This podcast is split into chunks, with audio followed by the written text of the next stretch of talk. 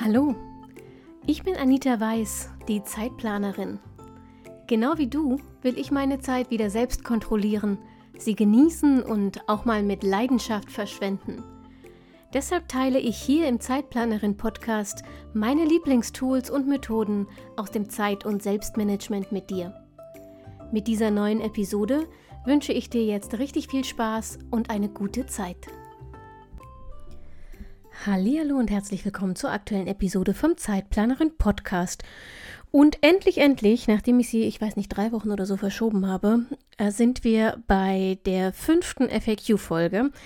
Ich weiß, dass ihr darauf gewartet habt ähm, und ich finde es ziemlich cool, dass die FAQ-Folgen bei euch so gut ankommen. Deshalb hier nochmal die Erinnerung, wenn du auch deine eigene Frage hier hören und beantwortet haben möchtest, dann schick sie mir einfach entweder per E-Mail an info.zeitplanerin.de oder auf Instagram. Du findest ich, mich da unter ähm, Zeitplanerin und kannst mir einfach eine DM schicken. So, und viel mehr Vorrede habe ich eigentlich auch nicht. Ich würde sagen, wir fangen direkt mit Frage 1 an. Und Frage 1 ist wunderschön, ähm, denn es ist tatsächlich ein häufiges Problem für alle, die mh, am Abend, am Vorabend zum Beispiel ihre Tagesplanung machen und da dann ihre To-Do-Listen schreiben. Und hier fragt eine Hörerin, wie gehe ich mit Aufgaben um, die über den Tag dazukommen, wenn diese To-Do-Liste schon geschrieben ist. Das ist, ich würde mal sagen, in 95 Prozent aller Tage der Fall, auch bei mir. Das kannst du auch durch Organisation nicht vermeiden. Das ist einfach der Lauf der Dinge. Deshalb ist die wichtigste Voraussetzung, dass du immer, immer, immer mit Puffer planst. Das heißt, wenn du dir deine To-Do-Liste abends schreibst, schreib dir dahinter, wie lange du realistisch betrachtet pro Aufgabe brauchen wirst und dann kontrollier mal kurz, wie viele Stunden du damit verplant hast. Wenn du einen 8-Stunden-Arbeitstag hast und hast dir siebeneinhalb Stunden fest verplant, dann hast du ein Problem, wenn was Unerwartetes dazwischen kommt. Deshalb guck, dass du maximal, also wirklich maximal drei Viertel deines Arbeitstages verplant hast, eher noch weniger, damit du auf unerwartete Dinge flexibel reagieren kannst. Und wenn nichts Unerwartetes kommt und du ähm, dann noch Zeit übrig hast, weil deine Planung, deine Zeitaufwandsschätzung gestimmt hat, dann kannst du ja immer noch auf deine Sammelliste zurückgreifen und dir irgendwas davon nehmen und dann eben eine zusätzliche Aufgabe bearbeiten, die gar nicht auf deiner Liste stand. Also, der erste Punkt, Plan mit Puffer, dann machen dir zusätzliche Aufgaben, die im Laufe des Tages kommen, nichts mehr aus. So, und dann schaust du, wenn so eine Aufgabe dazukommt, also erstens bitte nicht alles unterbrechen und sich sofort mit dieser Aufgabe zu beschäftigen, sondern schreib sie dir irgendwo auf, damit du sie nicht vergisst. Aber bleib bei der Sache, die du gerade bearbeitest, bis du damit fertig bist. So, und dann schau dir an, worum handelt es sich? Was ist das für eine Aufgabe? Muss die heute erledigt werden? Wie lange wird die ungefähr dauern? Kann ich die jetzt schnell in zwei Minuten abhandeln? Dann mach's. Oder ist es was Aufwendigeres? Und dann schau, wie wichtig ist die, wie eilig ist sie. Muss sie wirklich heute erledigt werden?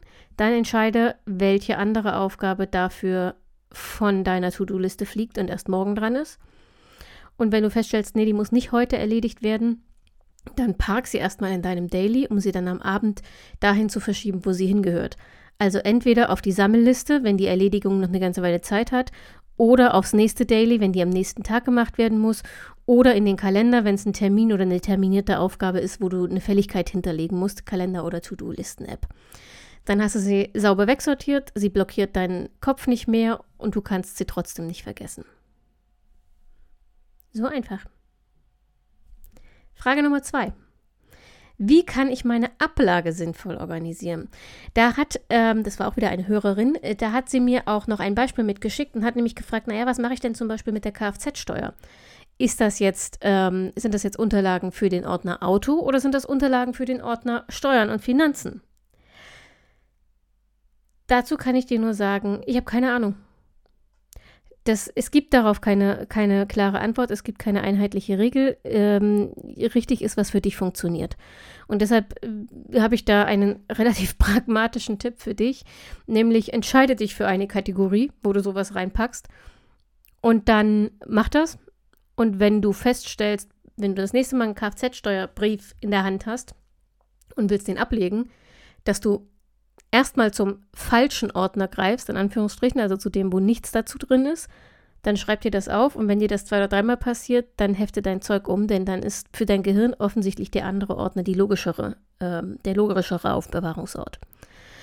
Ähm, wichtig ist dazu auch, deine Ablage muss nicht ewig so bleiben. Meine ändert sich auch immer mal wieder.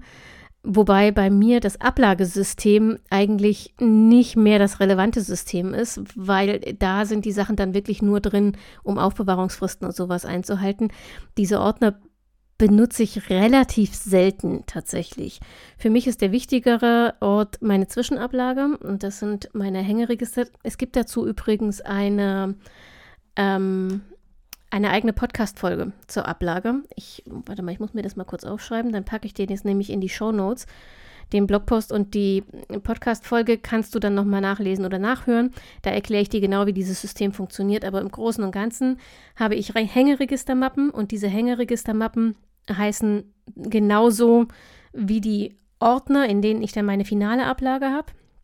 Und alles, was so an äh, Unterlagen reinkommt im Laufe der Zeit, landet erstmal in dieser, in der äh, passenden Hängeregistermappe. Das geht viel schneller als Lochen, Abheften und so weiter. Im Zweifel knall ich das Ding auch noch gefaltet, so wie es im Umschlag war, in die Hängeregistermappe.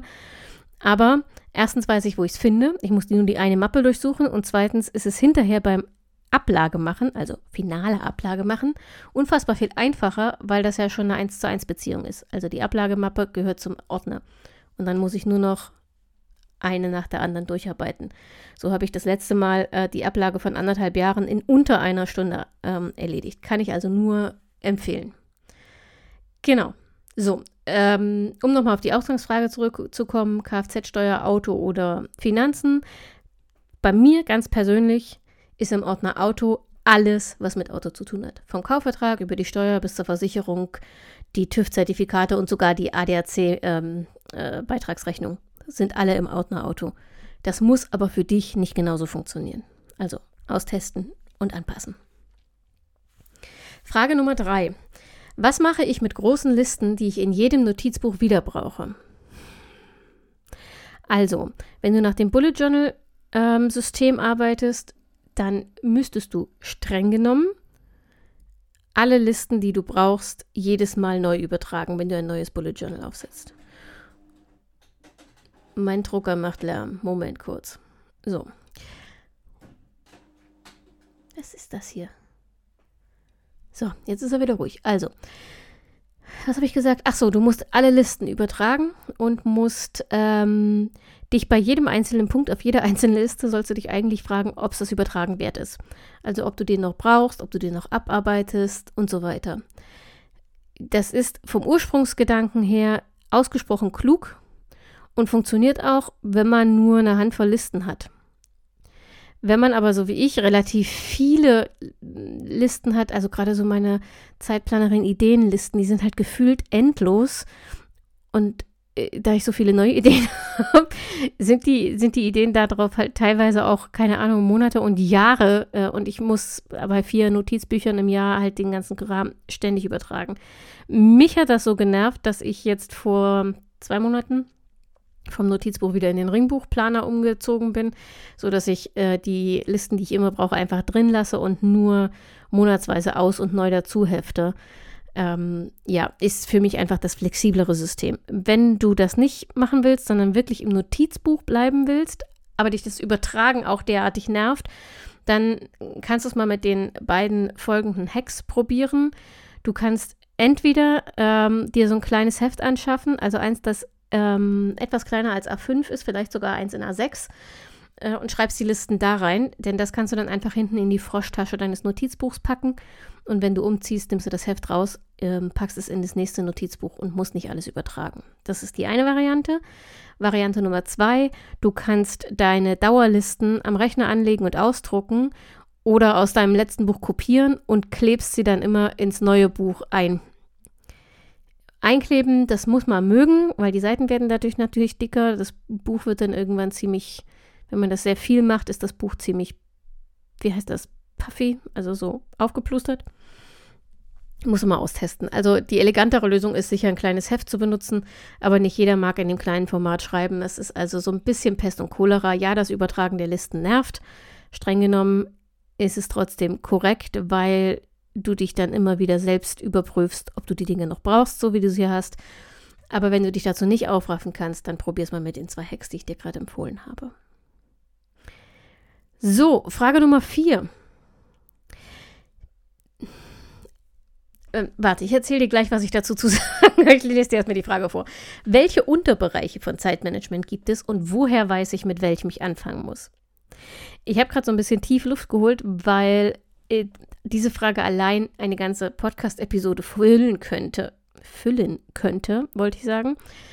Ähm, aber wir wollen es hier ja nicht unnötig in die Länge ziehen.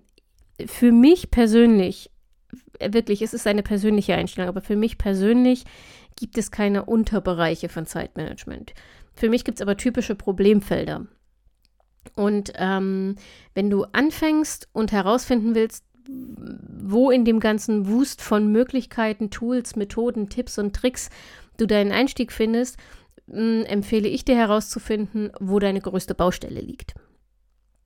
Also, meiner Erfahrung nach gibt es vier Problemfelder ähm, und die meisten, die ihr Zeitmanagement verbessern wollen oder ihr Selbstmanagement verbessern wollen, haben in irgendeinem dieser vier Felder ähm, einen gewissen Leidensdruck. Das ist entweder, ich habe keinen Überblick mehr, ähm, meine Aufgaben und Termine, das ist alles ein Riesenstress, weil ich den Überblick verloren habe. Oder ähm, das ist das Thema Prokrastination, also du schiebst alles auf, auch wichtige Sachen auf, bis du dann entweder so in Stress kommst, dass du ähm, Nachtschichten arbeitest oder dich selber davon äh, krank machst oder eben einfach aufgibst und ständig Ärger hast, weil du Deadlines nicht einhalten kannst. Ähm, Problemfeld Nummer drei ist Überforderung, hängt mit allen anderen Problemfeldern zusammen, kann aber auch sein, dass einfach die schiere Menge an Aufgaben und Terminen, die auf deinem Rücken abgeladen wird, nicht zu bewältigen ist. Und dass du da völlig überfordert bist und weil es eben einfach so viel ist und du das Gefühl hast, du siehst vor lauter äh, Berg den einzelnen Kiesel nicht mehr, kannst du auch keine Prioritäten setzen, absagen und die Dinge in die richtige Reihenfolge äh, bringen. Das wäre also Überforderung. Und das vierte Thema, ähm, das immer wieder dazu führt, dass die Leute sagen, ich habe kein gutes Zeitmanagement, ist das Thema Grenzen setzen. Das Zeitmanagement ist wahrscheinlich nicht so sehr das Problem, aber wenn jemand kommt und sagt, könntest du das noch und ich bräuchte und du kannst das doch so gut und ich schaffe das nicht, dann bist du halt der oder die Erste, ähm, die dann hier schreien und sagen, selbstverständlich kann ich. Und zwar oft bevor du dich gefragt hast, ob du wirklich die Ressourcen hast. Übrigens, Affilio ähm, war neben Prokrastination auch eins meiner größten äh, Problemfelder, als ich angefangen habe. Also guck mal, wo du dich da einsortieren kannst. Und kann sein, dass du jetzt sagst, ja, pf, keine Ahnung, ich habe in allen vier Feldern Probleme. Äh, ist nicht ungewöhnlich, weil die ja miteinander verzahnt sind, aber guck mal, was dich gerade am meisten belastet. Also welcher Teil ist der, der dich gerade am allermeisten Energie kostet und dich am aller, allermeisten anstrengt. Und dann fang da an. Und dann musst du nämlich nicht mehr googeln oder auf zeitplanerin.de ähm, in die Suche eingeben, Zeitmanagement verbessern, sondern kannst es konkretisieren. Zum Beispiel kannst du Prokrastination eingeben oder Überforderung oder sowas. Ähm, und kannst so sehr viel gezielter nach Lösungen suchen und dann schaust du dir bei den Tools und Methoden, die da bei deiner Recherche rauskommen, einfach an, was es so gibt und pickst eins davon aus völlig, völlig zufällig oder nach deinem persönlichen Gefühl, worauf du am meisten Lust hast, das, wo du das Gefühl hast, oh, das äh, finde ich total interessant und spannend und das prickelt, das will ich machen, dann mach das. Gib aber bitte nicht nach einem Tag schon wieder auf, wenn es nicht geklappt hat. Ähm, alte Muster verändern sich nicht in 24 Stunden. Gib jedem Tool mindestens eine Woche Zeit, ähm, indem du es wirklich austestest. Und wenn du dann feststellst, nee, das passt nicht zu mir, nicht, das löst mein Problem nicht, das verbessert es nicht mal, dann lass es sein und widme dich dem nächsten Tool. Und auf diese Weise kriegst du Stück für Stück einen Werkzeugkoffer zusammen, der dir hilft, deine größten Baustellen zu schließen.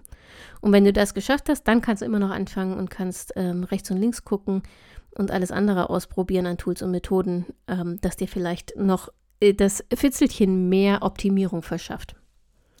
Genau. So, und damit sind wir auch schon bei Frage Nummer 5 und damit der letzten Frage in dieser FAQ-Folge. Ähm, und da ist die Antwort sehr kurz, denn darüber haben wir schon gesprochen. Die Frage lautet, ich fange gerade an, mich mit Zeitmanagement zu beschäftigen und bin überfordert. Wie finde ich den Einstieg? Gehört so ein bisschen zur ähm, Frage davor, Aber mh, mm, ich habe dazu eine ganze Episode gemacht. Die Episode äh, vom, oh Gott, 10. Oktober, glaube ich. Ich verlinke dir auf jeden Fall den passenden Blogpost dazu zum Nachlesen in den Show Notes. Mm, da habe ich nämlich eine ganze Folge, einen ganzen Post zum Thema Einstieg ins Zeitmanagement gemacht. Mit allen möglichen Ressourcen, wo du nachgucken kannst und so. Ganz am Anfang, also wenn dich das alles total erschlägt und du damit überhaupt keine Ahnung hast, setz dir erstmal genau zwei Tools auf. Einen Kalender, da empfehle ich eine digitale Variante und eine Sammelliste für deine Aufgaben. Da kannst du selbst, das ist typabhängig, da kannst du selbst entscheiden, ob du das digital oder analog machen möchtest. Sammelliste für deine Aufgaben heißt, alle Aufgaben, die in deinem Kopf oder auf irgendwelchen Zetteln rumfliegen, wird, werden an einem Ort, nämlich an diese Sammelliste, zusammengetragen. Du musst die nicht bewerten, du musst die nicht filtern, du musst die nicht sortieren, du musst da auch noch keine Aufwandsschätzung dahinter schreiben oder irgendwas. Es geht nur darum, dass du die mal alle an einem Ort hast, damit dein Gehirn sich ein bisschen beruhigen kann und nicht mehr ständig Ping-Pong spielt. Ähm, Im Versuch, nichts davon, was du auf einer Million ähm, herumfliegenden Zetteln und deinem Kopf gesammelt hast, mh, nichts davon zu vergessen. Sorry. Oh, wo kam das denn her? Also, Kalender und Sammelliste aufsetzen. Und dann versuch erstmal die vier ähm, Grundprinzipien umzusetzen. Plan mit Puffer, hatte ich ganz am Anfang schon mal erzählt. Sammel alles, was dein Zeitmanagement betrifft, an einem Ort. Oder zumindest an so wenig Orten wie möglich. Das heißt, Aufgaben alle an einem Ort, in der Liste, äh, in einem Notizbuch, in der App, ist mir egal, aber alle am selben Ort. Termine alle am selben Ort, also in einem Kalender und nicht parallel in einem digitalen und einem analogen und einem kleinen Planer und einer Notiz-App und was der Geier was. Ein Ort für die jeweiligen Planungstools. Dann schreib dir alles auf. Alles, alles, alles. Das braucht ein bisschen Übung. Und manchmal ist es auch blöd, weil man sich erst ein System aufsetzen muss, zum Beispiel für unterwegs. Wenn du dein Bullet Journal nicht dabei hast, wo ist dann der eine Ort, an dem du unterwegs Sachen notierst? Das ähm, muss man einfach für sich ein bisschen testen und sich ein System aufbauen. Aber grundsätzlich ist eines der Prinzipien, schreib immer alles auf. Und der letzte Punkt der vier Prinzipien, plan regelmäßig. Es nützt dir nichts, wenn du jetzt die Zeit zwischen den Feiertagen nutzt und dich eine Stunde ähm, hinsetzt jeden Tag und super, super, super im Detail planst. Und wenn du dann wieder arbeiten gehen musst im neuen Jahr, machst du wieder zwei Wochen gar nichts, weil du nicht dazu kommst und das nicht als Routine etabliert hast. Finde für dich einen Rhythmus, den du durchhalten kannst, regelmäßig. Ich empfehle täglich ähm, zu planen, jeden Abend. Erstens, weil du dann ganz sicher weißt, dass dir nichts durchrutscht, weil du super kleinteilig alles überprüfst. Und zweitens, weil es einfach relativ schnell geht, wenn du nur den nächsten Tag planen musst. Wenn das nichts für dich ist, kannst du es aber auch wochenweise machen. Also dann setz dich halt immer sonntags oder freitags hin oder Montag früh und plan einmal die ganze Woche durch. Das geht auch. Also, hör dir die Episode vom 10. Oktober nochmal an oder lies den Blogpost nach. Setz dir für den Anfang einen Kalender und eine Aufgabensammelliste auf und arbeite nach den vier Prinzipien alles mit Puffer planen, alles an einem Ort planen, alles aufschreiben und regelmäßig planen. Und damit hast du erstmal einen ganz guten Einstieg. Und wenn du das verinnerlichst und da Routinen rausgemacht hast, dann kannst du weiter rechts und links gucken, was dir noch so taugt an Tools und Methoden. Und da gibt es so viele, dass du die nächsten 10 bis 20 Jahre beschäftigt bist, wenn du das möchtest. So, liebe Freunde, das war die fünfte FAQ-Folge und die letzte in diesem Jahr. Wie gesagt, ähm, schickt mir gerne weiter eure Fragen, dann wird es auch 2023 ähm, regelmäßig weiter solche Episoden geben. Wir hören uns nächste Woche noch einmal und dann ist 2022 auch schon wieder Geschichte. In diesem Sinne wünsche ich euch noch einmal, wollte ich gerade sagen, aber nein, noch zweimal. Eine schöne Woche. Wir hören uns nächsten Montag hoffentlich. Pass gut auf dich auf. Bleib gesund und denk immer daran, deine Zeit ist genauso wichtig wie die der anderen.